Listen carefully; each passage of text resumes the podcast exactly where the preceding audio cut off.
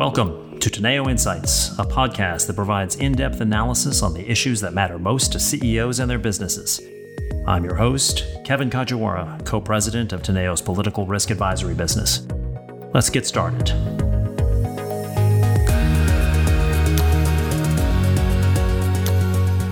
So, our regular viewers and, and, listeners will know that in, in recent weeks, our guests have included the likes of Larry Summers and Steven Rattner, who've raised the specter uh, of a heightened risk of recession as major economies battle increasing inflation, the continuing supply chain dislocations catalyzed by the pandemic, the sanctions and embargo risks stemming from the uh, from Russia's war on Ukraine.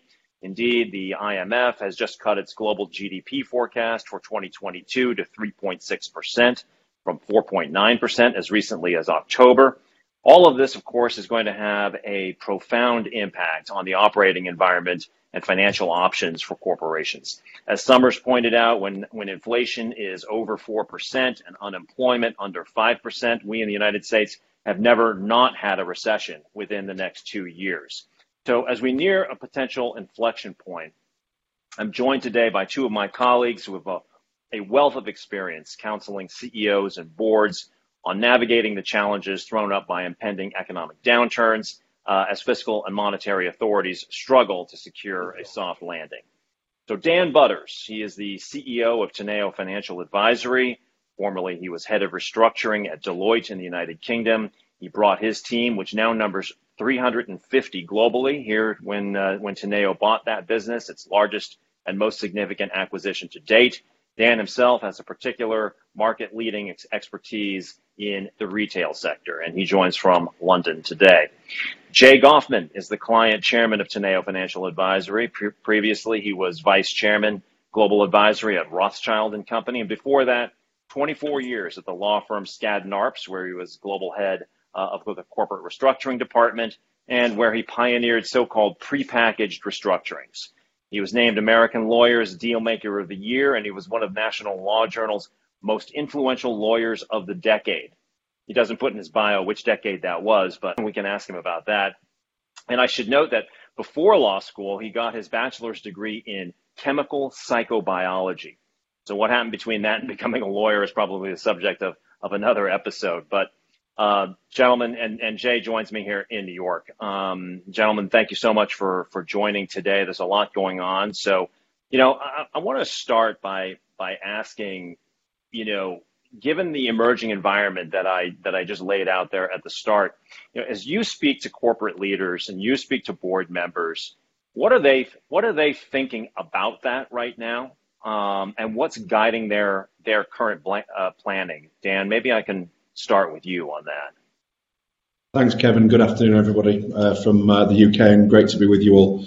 Um, I think it's fair to say that from a European perspective, this is probably the most complicated uh, environment or, or, outlook that we've faced into, uh, certainly in my time as a, uh, prof- a, professional acting in the restructuring environment. There are literally so many different uh, competing and um, confusing issues that we are facing into now, uh, both with regard to corporates, financial institutions, governments, regulators, uh, that quite honestly, when we talk to clients, um, it really is a focus on what is the issue of the day, as opposed to you know the issues that they've been sort of focusing on over the last three months. And um, I think what what is really a consensus view, though, is there is an expectation that there will be some form of downturn uh, in the near future, and we talk about the near future in the context of the next 12 months. There is a lot of data out there with regard to what that might look like. Some of it, as ever, is confusing, but there does appear to be some form of consensus of a, a cut in growth going, going forward. Whether that will result in a recession, many are sort of not yet ready to talk about. But you know, a combination of that cutting growth plus what is clearly a substantial reduction in consumer confidence tells us that you know the majority of our clients are beginning to fix the roof now before it starts raining in the expectation, you know, that tougher times lie ahead. Jay, how do you see that uh, as you talk to uh, talk to clients and, and, and friends now? Uh, thanks, Kevin. Look, I, I, think Dan has it exactly right. Uh, what I'm hearing is very similar. I'm hearing a nervousness amongst CEOs and boards about where we are in the economic cycle because I think most people recognize that cycles haven't disappeared forever. We are going to have a recession at some point. I'm not sure there's a consensus yet that a recession is inevitable. I personally think one's coming, but I, there's certainly not a consensus uh, amongst companies and boards and CEOs. But there is a nervousness, and people are starting to think about what do we do if um, things things take a downturn, with still the hope that things will bounce back. Um, and I, I, actually think it, it's it's a good first step, um, but but really not sufficient given where we are in the cycle. But let me ask you this though, you know, so Dan just Dan just said it's it's a, it's a good time to repair the roof before it starts to rain. So let me lean here a bit on both of your you know your uh, your experiences because there's always the temptation, obviously, to to prepare to fight the last war. Um, but based on the way you know things look to be unfolding, you know what should companies be be doing right now? How should they be? What should they be asking themselves? How should what they should what should they be arming for, et cetera? I mean, you know, maybe put another way, what should boards be asking of their management teams right now, given where we are, given the uncertainties that you just talked about, but still doesn't look good per se? Um, what, what's the what's the right action or questions to be doing right now, Jay? Sure. Look, I, I actually that's the most important thing a company sh- should be doing right now. They should be planning all the what if scenarios. What if the price of fuel stays high? What if Russia cuts off various companies in, in Europe on gas and oil? What if inflation stays at record numbers? What if the lockdowns in, in Beijing and Shanghai continue on and the supply chain logistic problems? What happens if it gets worse? What happens if my major customer files for bankruptcy? What happens if my major supplier ends up filing for bankruptcy? What if this takes longer than than the previous recessions. What, and let's let's say the Fed can't engineer a soft landing like they did in 2008, 2009. Now, what what what do we do if the price if the price of fuel stays high and and the price of money stays high? What do we do if the Fed has to pull liquidity out of the system and keep raising interest rates uh, in order to, to, to try to break inflation? Though, what, happen, what happens if, if China gets aggressive and decides to go into Taiwan? Those are the what if scenarios that every company should be thinking about and planning for. Because the, the one thing I've seen over the last 40 years, as you point out, you shouldn't be fighting the last wars. You should be trying to figure out the, what's going to happen going forward. But you can learn from, from history. And one of the things we've seen in history is that when the financial markets shut down, which often happens in recession, it happens very quickly.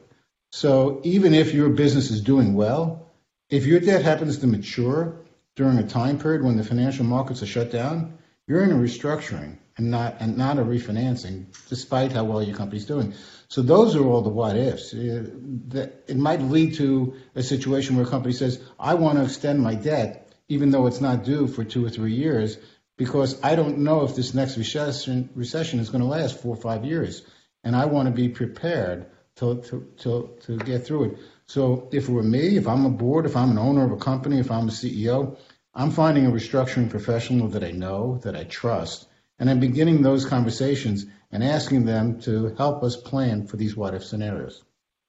So I want to get I want to get Dan's view on this as well, but I want to push push you just a little bit on you know it sounded like what you were advocating for is, is in a sense is, is some sort of scenario planning because you talked about what if this happens? What if that happens? What if, what if, what if, what if? And a lot of these things, I suspect, if the board is asking management about that, management, quite frankly, isn't going to necessarily have those answers. That's why there is this un- uncertainty, uh, uncertainty out there.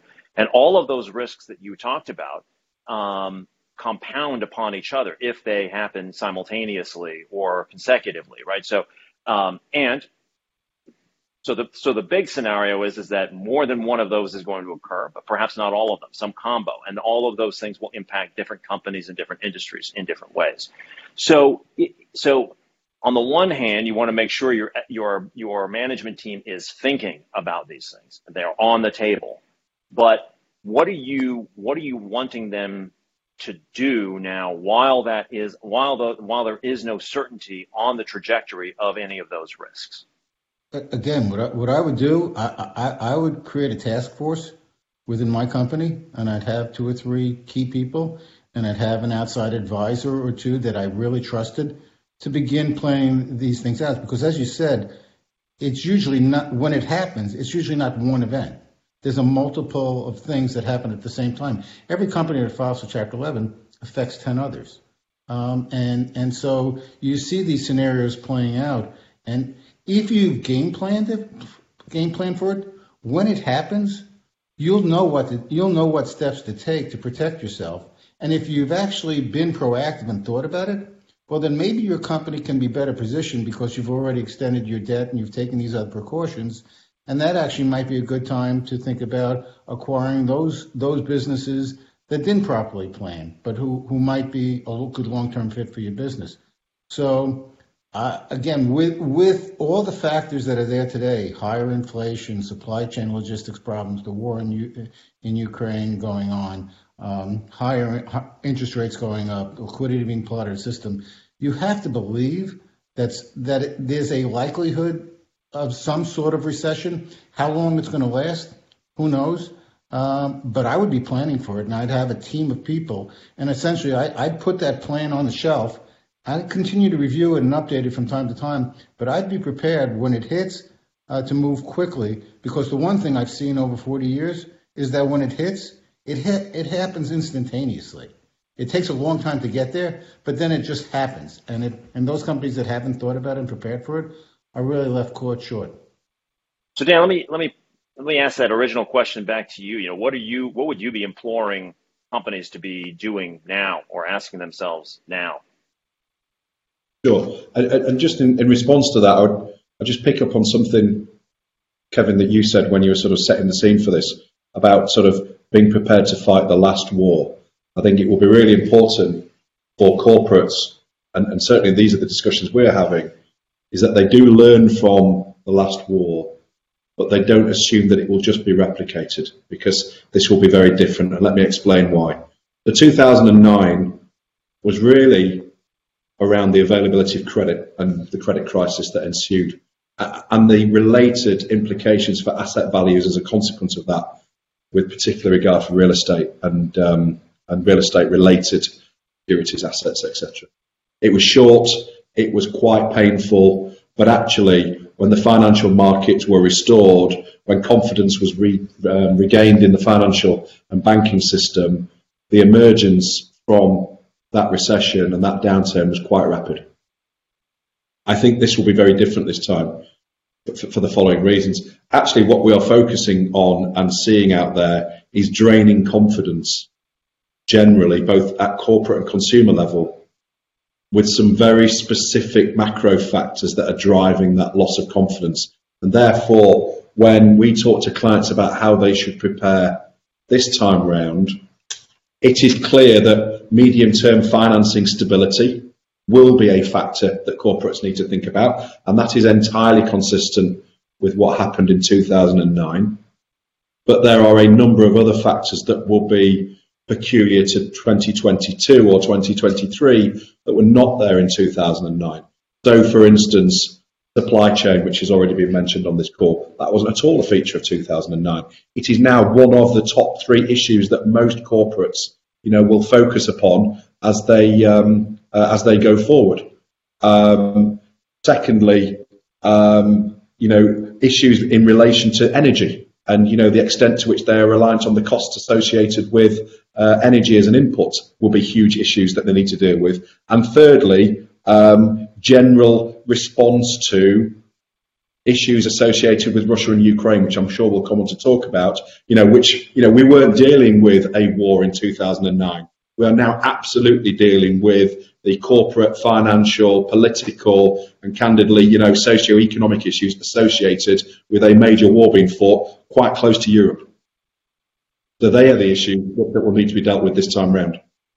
And, and is it fair to so so just to pick up on, on on one thing you said there is it the it seems the assumption out there is is that the financial system um, and the systemic financial institutions in particular um, are in much more robust condition um, heading into this than than say we were in 2008. And obviously, you know, they're not the causal factor um, in, in, in to the same degree. But is that is that a fair assessment?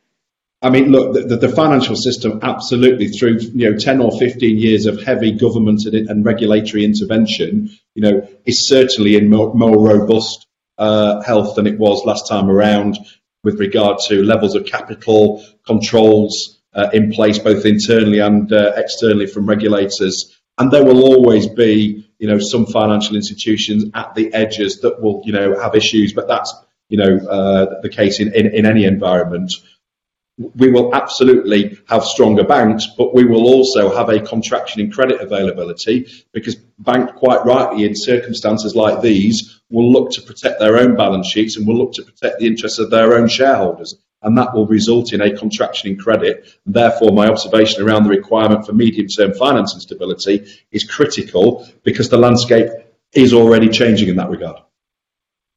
And Jay, I, I, did I cut you off there? Were you about to uh, no, I, I, think I, again, I think Dan, Dan, and you have it exactly right. I think the financial system is definitely in a much stronger place than 2008, 2009.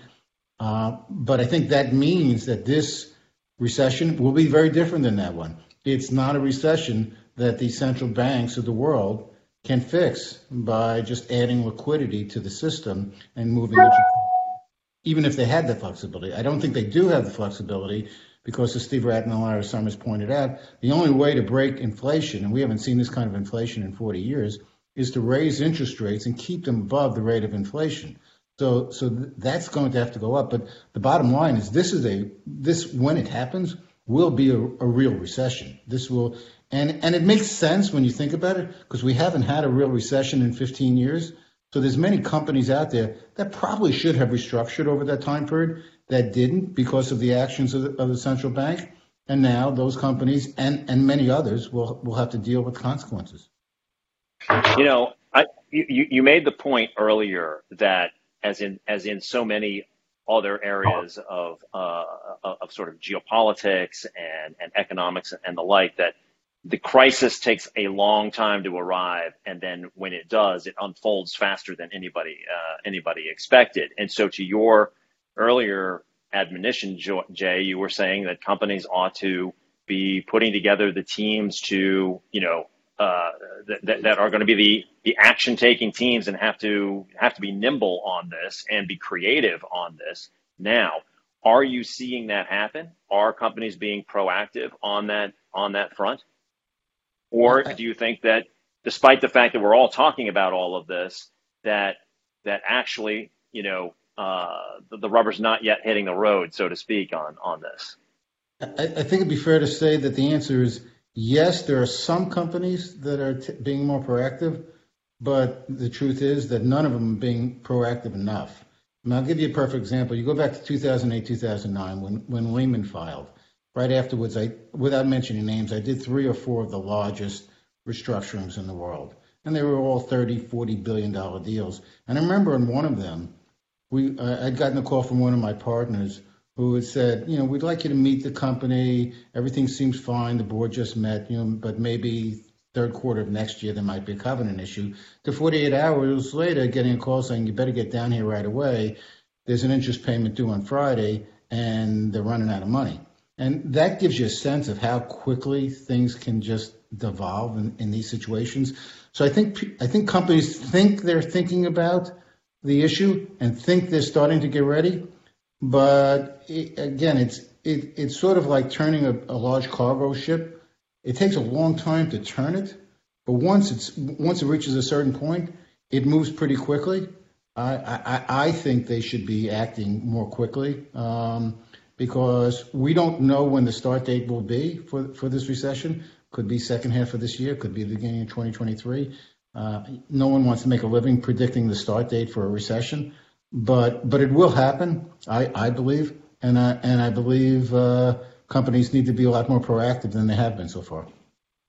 So you just brought up the point of debt, and and and Dan earlier, you know, you had talked about the sort of um, uh, the draining confidence that uh, that is going on there, both at a corporate as well as at, at a consumer level, and that there are a number of factors uh, behind that. Certainly, one of the major ones is is is inflation, um, and you know, notwithstanding the fact that inflation is at its highest point in, in, in 40 years, there are um, there are transi- uh, transitory elements of that, but I think team transitory has been put into the onto the back burner now. A lot of this is uh, is more systemic. Um, but perhaps more importantly, from a consumer perspective, it's actually a part of the national conversation now, right? Nobody's talking about their concerns about inflation for the last 35 years uh, under under an era of price stability. But one of the phenomenon of the era of free money and you know low and, and, and zero or negative interest rates, of course, has been the loading up of debt by uh, by corporations for which is completely rational action to uh, to take under that in, in environment. And inflation obviously has a mitigating effect on um, on debt. Um, but obviously, rates are going to be going up, perhaps at a more accelerated rate than um, you know than, uh, than than markets had expected earlier, even this just this year. So talk Dan a little bit about the the the the, the corporate debt situation um, that we are in and and and how that's going to be impacted by this uh, this changing environment. So this is a sort of a fascinating question because again we can draw some real comparisons to 2009, both in terms of who is now providing debt versus 2009, and also the types of debt and the um, some of the features and I'll, I'll, I'll, I will aim to talk to this in a sort of way that you know people don't lose me in jargon, but but Kevin sort of uh, prompt me if that's not the case. I think the most important point with with regards to the provision of debt is that you know typically speaking, in 2009, if you were a borrower, a corporate borrower, then you borrowed from either banks or from um, uh, big funds with regards to the corporate bond market, and it was really quite straightforward the market is now just so more complicated and sophisticated than it was you know, sort of 10 to 15 years ago. You have, you know, the proliferation of the direct lending market. You have credit funds uh, bolted onto the side of private equity that's providing debt. You have very, very different structures and um, sort of much more complicated balance sheets. So that's the first point. Much more complexity and many more uh, participants all of whom have different aspirations and behave in different ways, particularly when the going gets tough. The second point is, particularly in private equity, the leverage multiples, i.e., the amount of debt that's in the balance sheet relative to the assets of the business, are much higher. And you know, one of the features of a very low or zero interest rate environment, Kevin, for the last 10 years, is that much more corporate confidence about taking on debt as a consequence, much more leverage in the market, which is great if you're a private equity investor, but tough when the market goes against you because you are dealing with a much bigger problem. And then I think that the third issue that I would identify is some of the terms of the debt that's being provided contain much more limited covenant protection or sort of control mechanisms in the debt that means, you know, it may well be some of these companies and clients will actually run out of cash before they default on their own covenants, which is almost diametrically opposite to the logic of how debt documents should be created. But because there's been so much um, supply of debt in the market because of all these new entrants, and so much confidence about taking debt on because of low interest rate environments, suddenly, if you are a corporate borrower, You've been able to negotiate extremely tolerant debt facilities that means that the controls don't exist. And the final point I would make is if you look at the corporate bond market, which is clearly where a lot of corporate Europe and corporate America has been able to tap the debt markets over the last uh, 10 to 15 years, the level of what we call speculative grade issuance, which is also known as sort of high yield or junk, is double the amount in uh, March of 2022 than it was in September of 2008. And again, you know, you don't need to be an economist or a banker to realize that, you know, if, if you have got double the amount of speculative debt in the market, that means you've got many more businesses that have already been identified as having challenges or problems associated with them. And of course, you know, when the tide goes out and all of these other factors that we talk about start to come to bear, they will be the businesses, you know, that are at the sort of forefront of the problem first. Kevin, can I add something to that? Because uh, absolutely, it's an excellent point. I, I, even go back a little further. So if if you look back to the 1980s, when I was early in my career, that's when you saw all these companies for the first time lever up with high yield debt. And Drexel was providing all the all, all this these junk bonds uh, to do all these LBOs and other acquisitions. And what happened was they all levered up. They were levered up way too high. Um, and then the recession hit in 1991, and that's when we did all the early prepacks because you had all these companies that were just over levered, and they were good, healthy companies from an operating perspective with just too much debt. And that's when people first figured out okay, if I have debt that sounds like equity, uh, that has in- interest rates consistent with what equity would be, then maybe I really own equity. And if I own equity in a company that's over levered uh, by too many turns, then maybe I really just had, had, had a warrant or an option. And and so I, I, I think you're going to see that same pattern because I, I agree. Companies are over levered. There's more debt on the balance sheets th- than ever before. And when the recession hits, it won't take very, very much for every one of these companies to take a look at it and say, I need to fix my balance sheet in order to survive. So I want to come back to that, but I, I, also want to pick up on something that Dan said earlier. You know, you, you made the point we have to learn learn the lessons from the last war, but not assume that the next war is going to look exactly like that one. Um, and I think that that's something that most of us take on board. Um, where that oftentimes doesn't happen is in the halls of government. Um, and and I'm, I'm wondering what you guys think right now, because clearly you know, it's very clear that on the monetary policy front, right, the Fed is clearly behind the curve. But all, not only that, with the differing conditions that we see prevailing in, in Europe or prevailing in the UK versus what we're seeing in the, we might not have particularly concerted action. The Fed is going to be more aggressive um, than say the ECB is, as a as, as, an example in the near in the near term. But you know, um, do when you when you hear what regulators are saying and when you hear what elected officials are saying, and obviously, you know, when you close your eyes right now and you hear elected officials talking about corporate responsibility, it's hard to tell whether they're coming from the right or the left. The extremes are sort of the same in their anti-corporate uh, corporate rhetoric right now. But you know, do you think that they are have a realistic view um, and understanding of the phenomenon that you guys have just been describing out there? Or are they further behind the curve than everybody else already is? Uh, I'm, I'm happy to start. I'll break into two groups. Uh, if, if we're talking about our elected officials in Congress, I think history will show that they're way behind the curve. Uh, that they they're always fighting the last war, and that they and, and that both sides looking at the last war see it completely differently. So the good, the good news is they're never going to reach agreement on anything. Uh, so I'm not worried about them enacting legislation that's going to change things. Um, but that what that really means is that it's up to the Fed and the other central banks to take action. And I think the Fed and the central banks are very smart, and I think they understand where things are. But I also think they're realistic. Um, I, I, I personally believe that they're out of tools. Their tools are to add liquidity to the system, which is what they did after 2008, 2009, and keep interest rates at close to zero, which is what they, they did also. And they've been doing that for the last 10 to 15 years, which has created this phenomenon where we've eventually avoided a couple of recessions and been able to push things forward.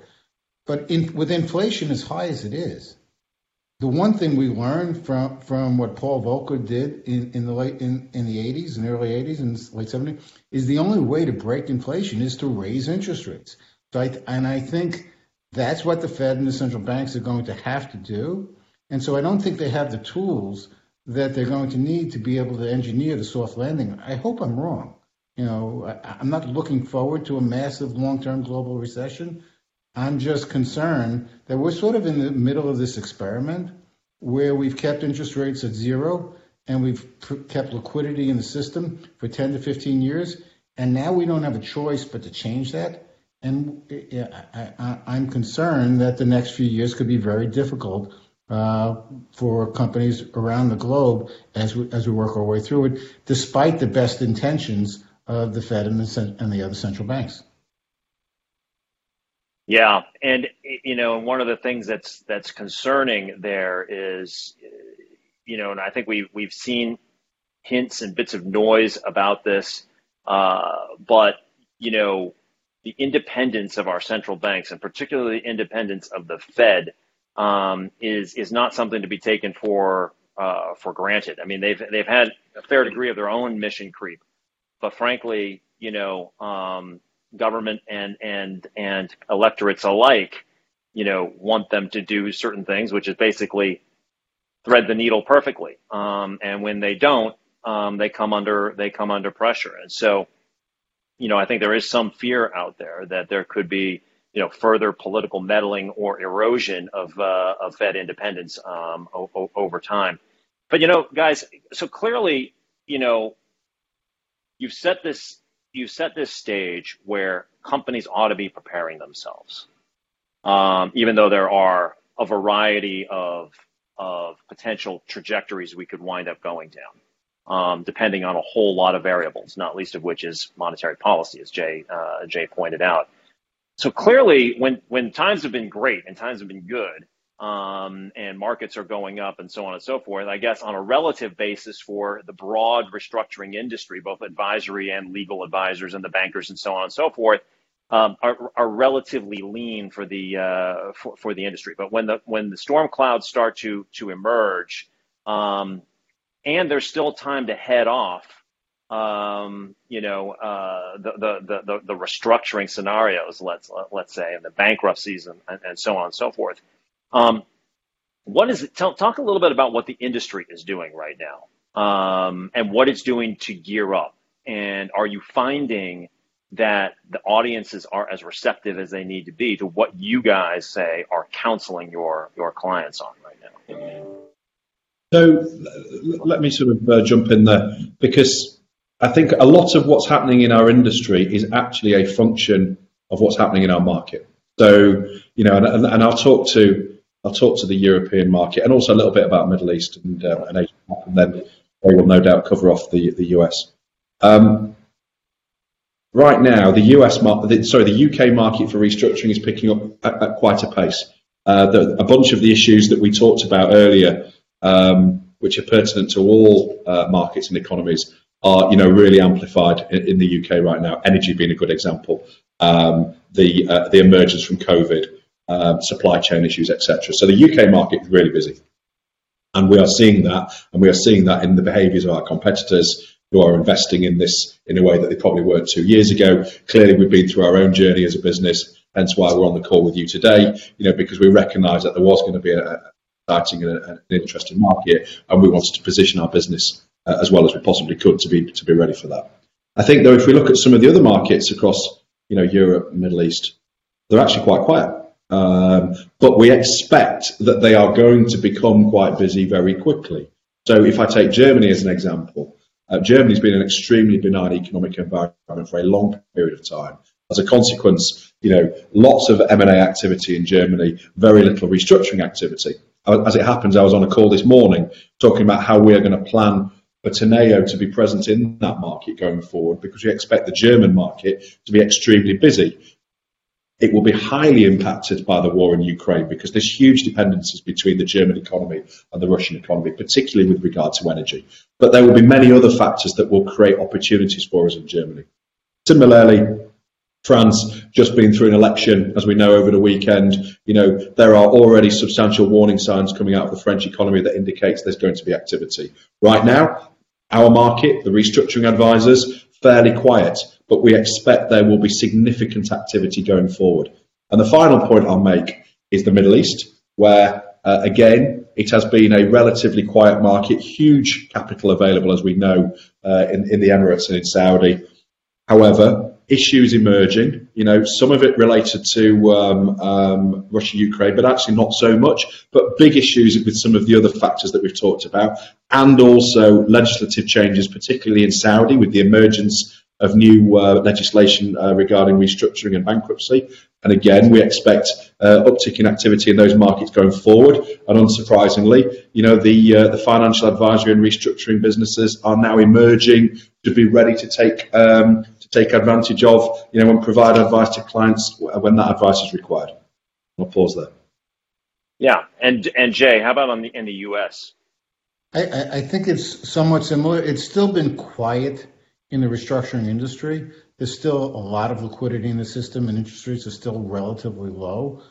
But there is a sense that things are going to change. Um, and so I think I think the leaders of the restructuring firms are starting to gear up. I think they're uh, they're adding people. Uh, and, and, and interestingly, again, what you saw after 2008, 2009 is not only do you add people with restructuring experience, but you try to teach the other people you have in house how they can be helpful in those situations.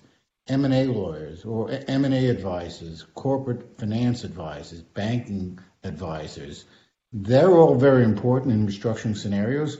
And so with a little bit of planning, you can you can make sure that not only are you adding the right people, uh, but that you're teaching the people you have in house how they can play uh, during those restructuring scenarios. One other thing that you know it, it just occurred to me, the thing we haven't talked about is one of the real consequences of their of having gone so long since the last real global recession, because you had one in obviously 2008, 2009, but it was it, because of the actions of the Fed and the central bank, it happened so quickly, it went in and out. So when you think about it, it's probably been 20 years since the really last long-term recession, and what that means is that people that run companies people that uh, and the people that are making decisions on Wall Street have never really lived through a recession. And if you haven't, if you actually haven't lived through it, you don't realize how quickly things change, how quickly liquidity runs out, how quickly the finance markets close, and how important it is to be ready to to, to react to react to that. Um, and that's why the smart restructuring companies are bringing in the, their senior advisors now, people that have lived, who have lived through those those cycles, and who, who can help guide their best clients uh, so that they make, they make it through. So, guys, we've been talking a lot about the the overall, the kind of the macro environment, um, and you know, talking in, in, in, to some degree in generalities. And I'd like to to drill down a little bit because I mean, one thing you've talked about the differentiation of approach somewhat predicated on the you know how forward thinking um, uh, boards and managements are and whatnot. But I'm wondering if there's another way of differentiating here at all, and that is whether you're seeing real differences in, in position or how well positioned they are of different industries. Mm-hmm. Um, and and you know if, if you can shed some light on that, but also maybe we could do a couple of little case studies here by drilling down a little bit further, perhaps into what you're seeing in industries where you guys have particular personal expertise. And maybe, Dan, we can talk about the retail sector, and Jay, we can talk about the airline sector as, as just as, as two examples. But, but Dan, let me, let me start with you in terms of what you're seeing in terms of industry differentiation and if there's anything particularly interesting the, on the retail side.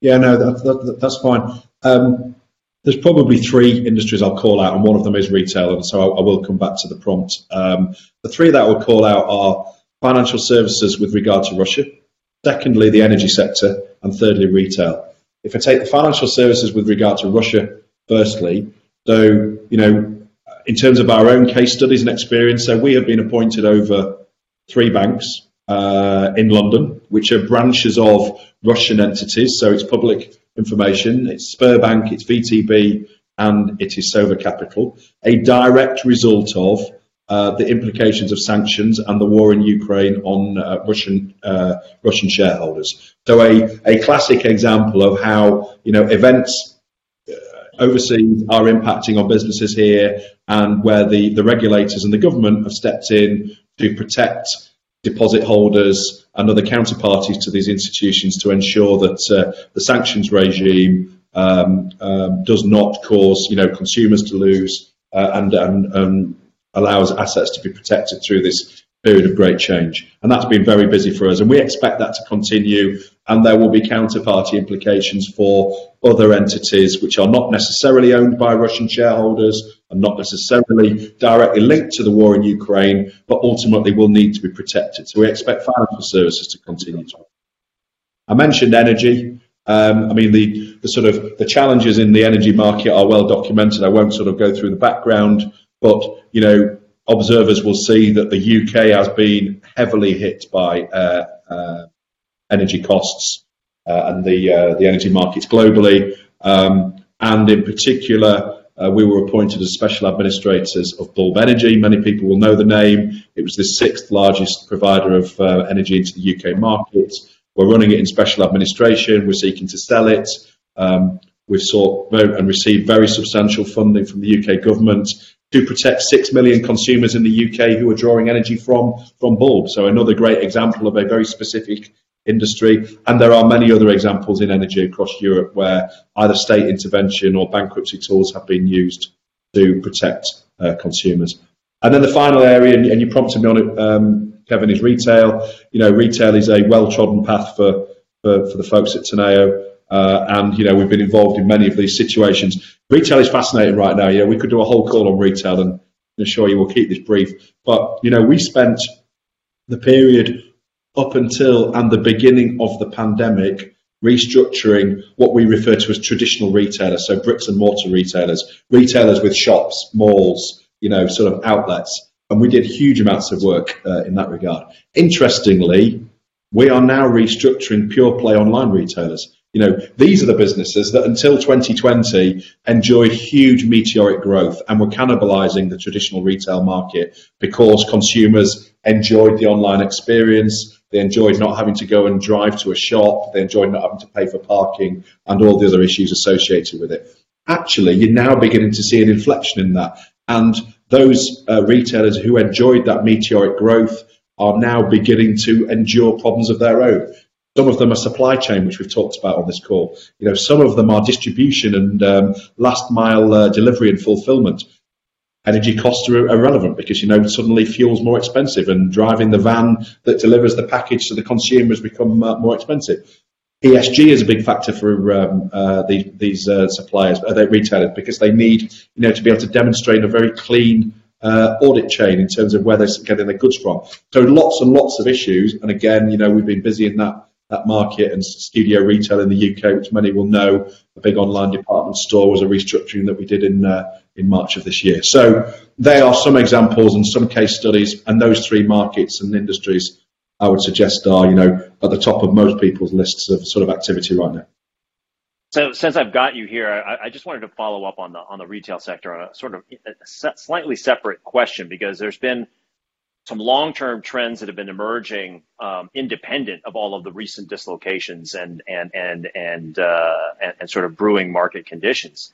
Um, and the week after next, I'll be in London really for the first time since the pandemic. So I don't have as good of a street eye view there. But as all New Yorkers know, um, retail on the street here is a pretty grim, it's a yeah. pretty grim look right now. Um, so even even in the high trafficked Madison Avenue, Soho areas, well, a lot of stores that are just you know uh, for lease. And I know this is probably as much a commercial real estate as it is a retail question, but but how do you see that kind of? What, how is that developing now? Um, where are we going to go uh, on on on that front? Yeah, it's a it's it's a great question, and as you know, I was over in New York last month, and I saw it for myself. You know the. Um, yeah. The, the, the, how it how it looks now compared to how it looked two years ago before the uh, pandemic, and many of those issues are also features uh, in, in, in, Europe, albeit you know the, it is notice, noticeably different in London in terms of the footfall in London, because I do believe in London and across much of the UK in particular, you know the return to office has been you know quite dramatically different to, to other parts of Europe and possibly the US as well. And actually, I think that is the heart of the issue, Kevin, which is you know if you are going to be an effective and successful retailer in any city centre, and clearly New York is at the sort of uh, pinnacle of that, then you you need customers and actually, the issue that has been apparent in the last two years is customers have been at home, and hence the you know the sort of uh, the, the, the, sort of shop environment has been you know very quiet. I think going forward, you know, lots of things will change. You know, you will see return to the office, but it will look different.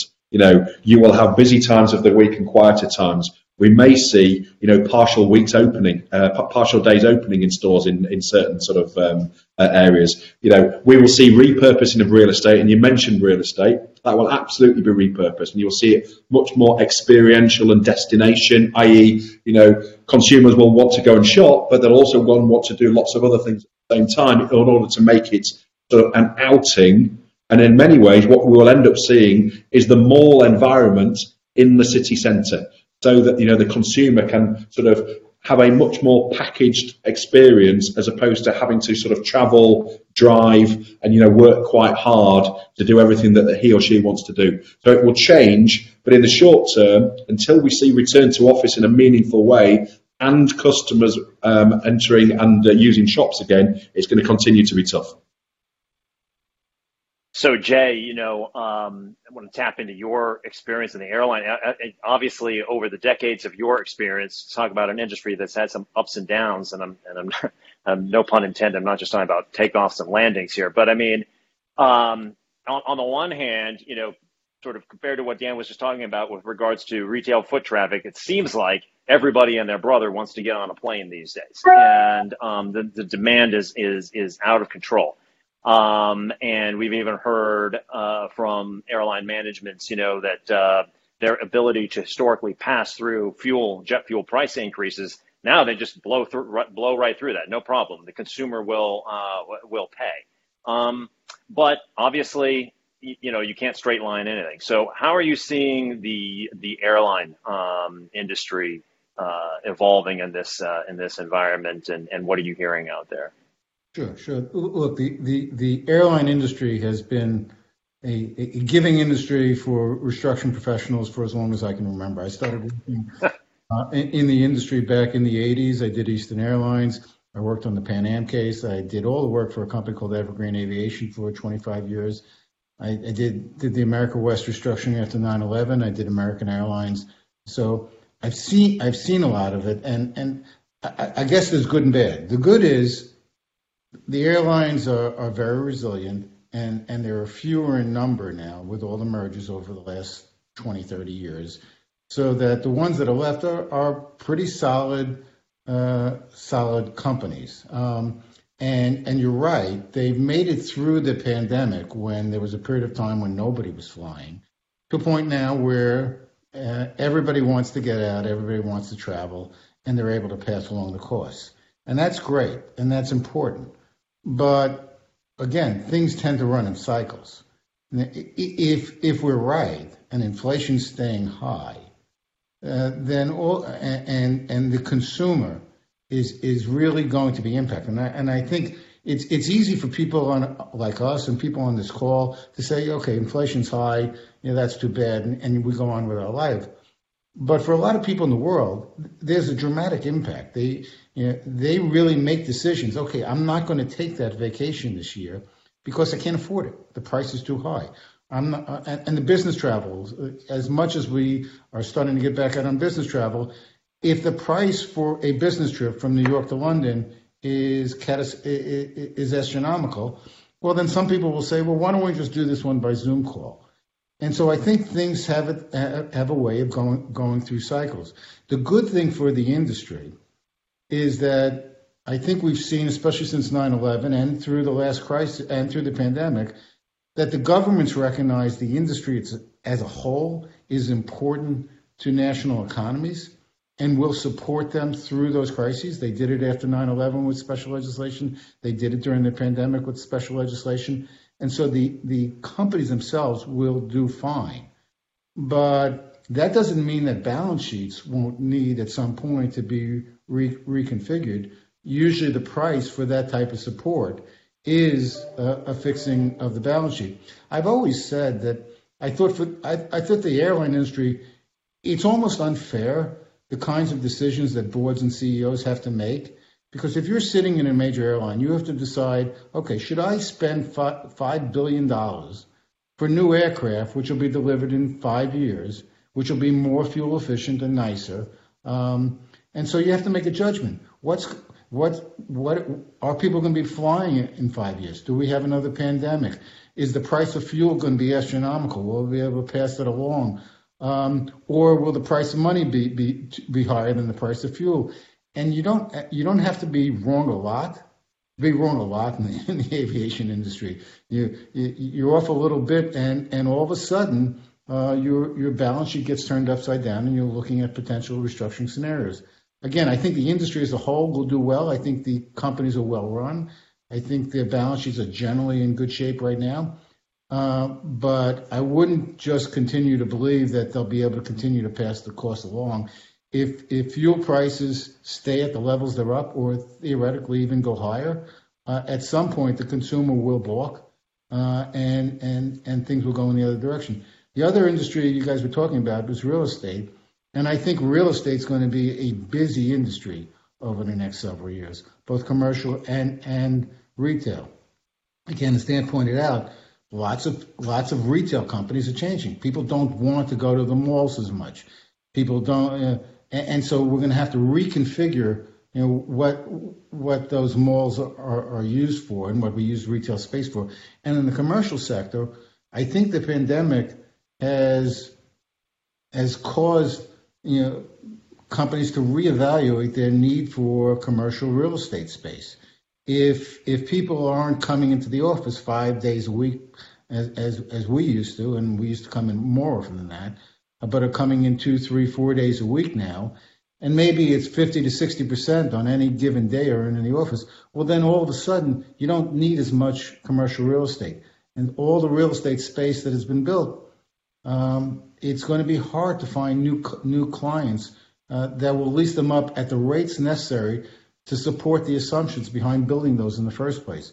So I think there, just like there was in, in the in the late 80s and early 90s, there will be a turnover on the commercial real estate side also. Again, beautiful buildings, beautiful facilities, just not able to pay the costs associated with it. So those are industries I, I would definitely focus on over the next five years.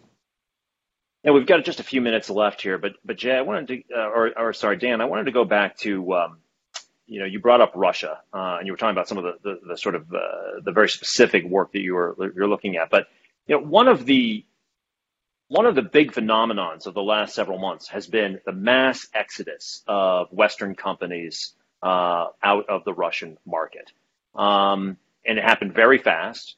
Uh, and there was a lot of self-sanctioning that went on. A lot of these companies left; they weren't uh, required to by law. Um, but now, as it looks like this this uh, conflict, this war, could be very protracted.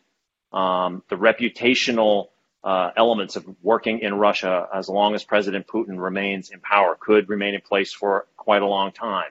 Um, and not to mention that the contraction of the Russian economy means that the Russian consumer could be compromised for years, if not decades, to come.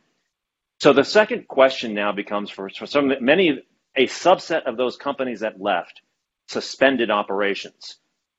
The assumption being that we're going to go back. At some point, they may now come to the conclusion that their operations, their assets in Russia now need to be disposed of or wound down or what have you. So, so that's got to be another potential um, uh, emerging area of business. And I'm wondering what you're seeing on that front and what can be done and, and and there's going to be, I mean, I, I imagine Jay as well. This is going to keep the lawyers busy for decades to come. And it's also challenging because all of the professional services firms, the, the consultants and the law firms and, and, and whatnot have also all left Russia. So you don't have the same operational expertise on the ground there either. So how do you see that, that playing out, Dan? Yeah, I think it's um, it, it's an evolving situation. I mean, the, the questions that multinational businesses were really sort of challenging themselves with uh, in early March were, you know, do we stick, do we mothball, or do we flee? Um, the majority of larger businesses, and certainly those with sort of uh, substantial uh, brand recognition and, um, and reputational um, public interest agendas to, um, to grapple with, chose to, to mothball or flee. Um, I think as ever, it's difficult to predict these things. My suspicion is those who chose to flee, not mothball, will probably be pleased with that decision, candidly, because this is going to last a lot longer, as you say, than perhaps it was initially intimated that it might. And the cost of mothballing is substantial. So, you know, one of the features that we are sort of seeing now is corporates who initially concluded to mothball at their own cost are now beginning to re-emerge uh, and sort of say, actually, we're going to flee. Um, and you know we're going to sort of take our medicine right now, and we're going to deal with the issues, and we're going to sort of get get out of Russia because we don't believe it is economic to, to assume that we will be able to return in the short term. And you know it's difficult to predict what will happen in Russia, but it may well become some kind of a hermit state for a period of time. That means it is impossible to treat it as a sort of you know a counterparty in the same way as uh, it, it was treated before the war. And I think to the point you made around professional services in Russia, it's a real issue. You know, I mean, all of the big four exited, the majority of the international law firms exited, many of the other sort of consultants and um, and advisors have left the market. I don't think they're going to go back in the short term, and therefore finding solutions has to be done outside in because the experience and sort of um, knowledge doesn't exist inside the country, and that is further complicated by the sanctions regime, you know, which clearly makes it difficult to act in some of these circumstances because of the legal um, complexities from either UK, EU, or US sanctions associated with these countries. So it is incredibly complicated. But my, my summary of this would be those companies that chose to mothball six to eight weeks ago are probably now concluding that it might actually be a flight. And do you think that there would be a compelling reason if, if flight is your choice? To do it sooner rather than later because uh, as as conditions worsen, um, that the Russian government could make it more onerous, especially if unemployment, say, starts to rise in, in, in Russia and these mothballed workers. Like, in other words, is it better to be at the front of that line than it is to be at the end of the line because the terms and conditions under which you will be allowed to exit or dispose of, uh, of your business could change and not in a good direction? I, I, look, I, look, this is speculation or supposition on my part, but I mean, I think that logic has to be right because there are no indicators or intelligence that's indicating that this is going to get easier in the short term. And therefore, I think through a combination of you know concerns around the complexity and also the, sort of the Russian legal response, because clearly you know uh, the, the, Russian Federation is seeking now to sort of um, uh, intervene and, and punish um, foreign corporates who are seeking to sort of manage their own affairs in Russia in a certain way, it has to be, you know, the, the, the, right logic on the outside looking in to say the quicker we can get out of here, the better. And there's there's another reason why you'd want to make that decision sooner rather than later. You essentially want to take your medicine sooner. If yeah. if, if you're if you're a company that's going to have to write off significant assets, and it's going to affect your revenue, it's going to affect your, your leverage ratios and everything else. Frankly, if it, if it were me, I'd like to, and, and that creates covenant issues. I'd like to approach my lenders earlier earlier in the cycle when we haven't gotten to a recession yet and say, look, this, this is going on, nothing we can do about it. Rest of the company's fine. Let's fix our covenants and get prepared going forward. If you wait six or nine months and we're already in a recession, when you're having to have those conversations, well, then my experience is you, your conversations with your lenders get a lot more difficult. So we're about out of time. So let me just ask you guys one wrap up question here, and I'll let you go. It, you know, we're talking about this environment that we're moving into, but even before the war started, and you know, one of the, the pandemic caused people to start really focusing on a lot of this stuff. You know, companies are and governments are exhorting them to think much more about resilience, right? The resilience of your supply chain. Um, and uh, in some cases, that means redundancies. If you're in a particularly sensitive sector uh, that's sensitive to, say, Western powers and sensitive to China, there might be complete redundancy of supply chains in China, supply chain in in, in the West. Um, you know, uh, that might mean um, you know a different a different employee mix as you're built building factories in the United States versus say building factories in um, in, in, in Asia. Um, we might be moving more from just-in-time inventory systems to having greater um, inventory on your on your balance sheet. Uh, and that's not even to talk about trying to meet your your net zero or you know energy transition objectives and the like. Bottom line is my point is is that all of this is going to be incredibly expensive in an environment where capital is going to be less abundant globally. Um, are we, you know, are we setting up for this to get really quite ugly out there? Um, in, in your view, I, maybe I think, Dan, we'll start with you, and I'll give Jay the last word then. Yeah, no, that's fine. I, I, think there is going to be some of that. Now, I mean, whether it gets ugly will clearly, I think, be sort of fact and industry specific. But to give you one client example, I was with a client on Tuesday evening who is in the retail sector in the UK, who is designing a strategy which they described as the Beijing buffer. They are heavily reliant upon uh, Chinese imports for the, for the particular products that they retail. And they've chosen to accelerate their um, supply chain by three months this year uh, to create the buffer. It's going to cost them a significant margin uh, deterioration because you know there's an excess of uh, demand and a, a, lack of supply, so they're going to pay a premium to get the goods. They're also going to have to change the way the business is financed and funded because they'll need access to capital earlier in the year to be able to buy the goods and pay for them. But they've made the decision that they will they are willing to trade profits and also take on some more debt in order to avoid having empty shelves at Christmas. And that's just one example, and there will be many others. And actually, going back to the beginning of this conversation, where Jay was talking about scenario planning and preparing, these are the kind of difficult decisions that corporates will absolutely have to take in order to protect their businesses. And it may mean that they're less profitable, and it may mean that their balance sheets are not quite as strong. What it will mean is that they are future proofed. And, and, and I, I, agree. Again, I think it takes us back to where we started it's scenario planning. It's it's thinking about all these what ifs and beginning to plan for it. And and yes, companies are going to have to change the way they do their just-in-time inventory and their supply chain logistics, and that's going to have a cost. And by the way, there's going to be a cost associated with additional cybersecurity protection that people are going to have to spend for. There's going to be all these additional costs that will cut into the balance sheet, that will cut into liquidity, and people need to think about these in advance and plan for them. Um, so, so, so again, it's hard for me to imagine a scenario where most companies aren't going to face difficult times, but the ones that really plan for it now and begin to take steps like the ones we've talked about to be prepared for, for when it happens, those are the ones that, that will come through the cycle okay uh, and, and come out the other end. Well, hopefully that is the takeaway uh, message to everyone on, uh, on listening in today. Um, so, gentlemen, I want to thank you very, very much, both of you, for for joining today. We've covered a lot of ground, and and, and frankly, we could have dug into any of those subjects even even deeper and gotten much more technical. But I think hopefully we've demonstrated the uh, the array of challenges, but that actually there are there are tools and there are things to be thinking about um, sooner rather than later um, before the music stops. So there you have it. I'm Kevin Kajiwara. Thank you so much for joining us for this episode of Teneo Insights. If you have any questions about any of the topics we cover, please reach out to us at teneoinsights at teneo.com. See you next time.